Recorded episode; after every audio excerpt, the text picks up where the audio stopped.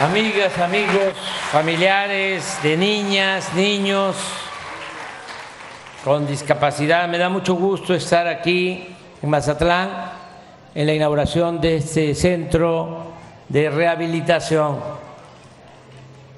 Voy a tratar de ser breve porque ya sabemos de lo que se trata, de una noble labor muy humana para las niñas y para los niños y los familiares que necesitan de este apoyo.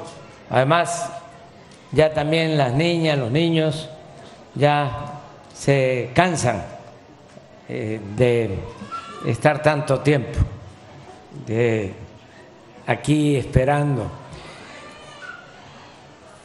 Nos da mucho gusto, la verdad, que se esté inaugurando este centro de rehabilitación. Nosotros desde hace muchos años apoyamos a personas con discapacidad desde que fui jefe de gobierno en la Ciudad de México en el año 2000, hace 23 años. Iniciamos un programa de pensión, de becas a niñas, niños pobres con discapacidad. En aquel entonces se llegó a apoyar en la Ciudad de México a 70 mil niñas, niños con discapacidad. Y afortunadamente continuó ese programa de becas, pero desde entonces siempre pensamos que ayudaba el que recibieran esa cantidad de dinero, aunque fuese poco, pero que hacía falta la rehabilitación, que era el complemento, porque se entrega la beca, la pensión, y hace falta rehabilitar. Hay veces que son discapacidades no graves que se pueden corregir si hay rehabilitación. ¿Qué pasa? Que por la falta de centros como este o por falta de recursos económicos, esas discapacidades leves, menores, se vuelven graves.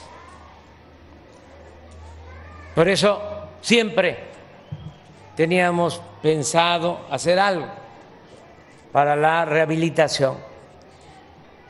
Desde luego cuando uno está en una tarea de gobierno, se tiene que optar. La política, entre otras cosas, es eso, optar entre inconvenientes. ¿Qué hacemos? ¿O qué hacemos primero? Se tiene que priorizar. Hay muchísimas necesidades, problemas, pero uno analiza qué es lo que puedo hacer en el tiempo que me va a tocar gobernar y eh, cómo beneficiamos a más gente. Entonces no se trata de tener 500, mil programas, sino 50, pero que lleguen a todos. Dicen que el que mucho abarca poco aprieta. Nosotros lo que hicimos fue eso. Ahora que llegamos a la presidencia, habían cientos, miles de programas para todo. Y muchísima burocracia, porque se echaba a andar un programa de apoyo y al mismo tiempo un aparato burocrático, una oficina, director, subdirector, jefe de departamento, asesores, viajes al extranjero. Y lo que se dedicaba a apoyar a la gente, pues eh, se lo consumía la burocracia. El gobierno estaba ensimismado, todo el presupuesto se quedaba en el mismo gobierno y a la gente no le llegaba nada. Por eso dijimos pocos programas, pero que lleguen. Además, sin aparato burocrático, de manera directa.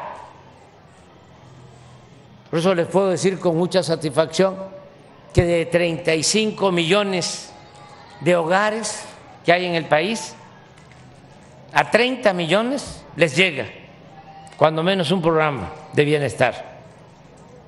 A 30 millones. Eso nunca había sucedido. Porque son programas universales. La pensión a adultos mayores pues es para todos. Los adultos mayores, ricos o pobres, porque es una recompensa al que ya trabajó, contribuyó, ayudó al desarrollo del país y merece vivir con un poco de tranquilidad en el último tramo de su vida. ¿Cuántos adultos mayores reciben la pensión? 12 millones en todo el país. ¿Cuánto significa eso del presupuesto?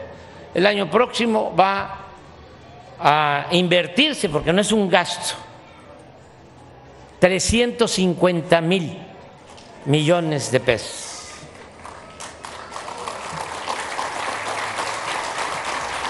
Y hay burocracia. No, es una tarjeta y va el adulto mayor a la sucursal del Banco del Bienestar y saca lo que por derecho le corresponde. Lo mismo con el programa de discapacidad, que al principio era nada más para niñas, niños, hasta 29 años. Aquí en Sinaloa le propuse a Rubén de que se hiciera universal que fuese para todos, que él aportara del presupuesto del Estado, que es dinero de todo el pueblo de Sinaloa, el 50%, y del presupuesto federal el otro 50%.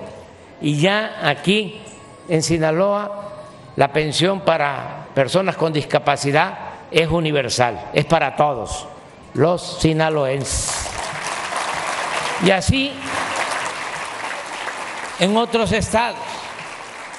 Lo que dice Ariana, que es la secretaria de Bienestar, están recibiendo esta pensión para discapacidad, un millón quinientos mil de niñas, niños, personas con capacidades diferentes. Y vamos a continuar.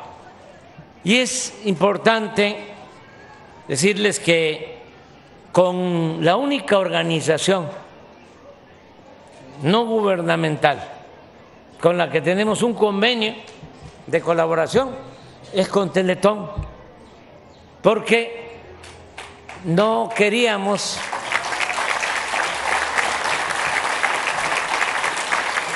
intermediarios, no los queremos.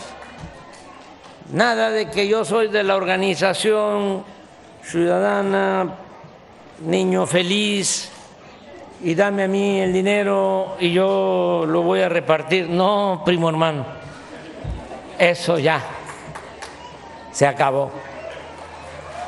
Ahora es directo,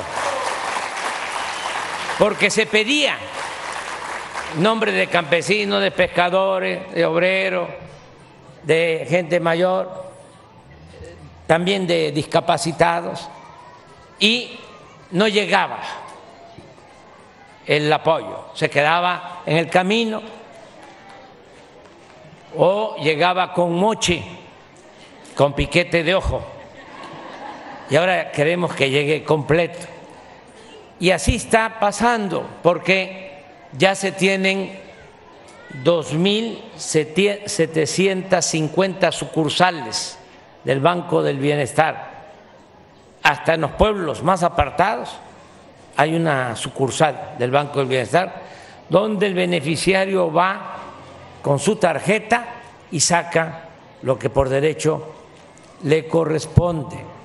Solo confiamos en el Teletón, porque es con la única organización social que tenemos un convenio para entregar las becas a quienes vienen a los centros a rehabilitarse. Es con la única organización, entre otras cosas, porque le tenemos mucha confianza a Fernando Landeros, que está aquí.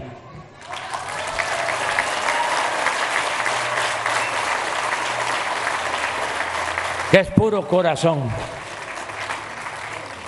es muy humano y también a quienes forman parte del patronato, que son la mayoría empresarios con dimensión social. Entonces vamos a seguir adelante entregando las becas. Eh, estamos viendo, eh, cavilando, porque ya me faltan menos de 10 meses, pero todavía podemos eh, enviar una iniciativa al Congreso, como lo hicimos hace tres o cuatro años con los adultos mayores. Ya en el caso de la pensión adulto mayor, que por cierto a partir de enero aumenta 25 por ciento, ya en ese caso ya se elevó la pensión a rango constitucional. Se aprobó y es un derecho constitucional. De modo que esté quien esté en el gobierno, van a tener que seguir entregando esa pensión. Y lo mismo, se elevó a rango constitucional la entrega de becas para estudiantes de familias pobres y también se elevó a rango constitucional en el artículo cuarto el derecho a la salud, que el que se enferme pueda curarse, porque la salud como la educación no son privilegios, son derechos de nuestro pueblo. Bueno, eso ya está en la Constitución. Incluso hay hasta un transitorio en la Constitución en donde se establece que año con año tienen que ir aumentando el presupuesto para la pensión a los adultos mayores. Eso mismo eh, voy a hacer en su momento para que la pensión a personas con discapacidad, a personitas con discapacidad, niñas, niños, también sea un derecho constitucional y esté quien esté, no puedan quitarlo. Y vamos a buscar en la redacción de esa iniciativa el que se garantice también el derecho a la rehabilitación.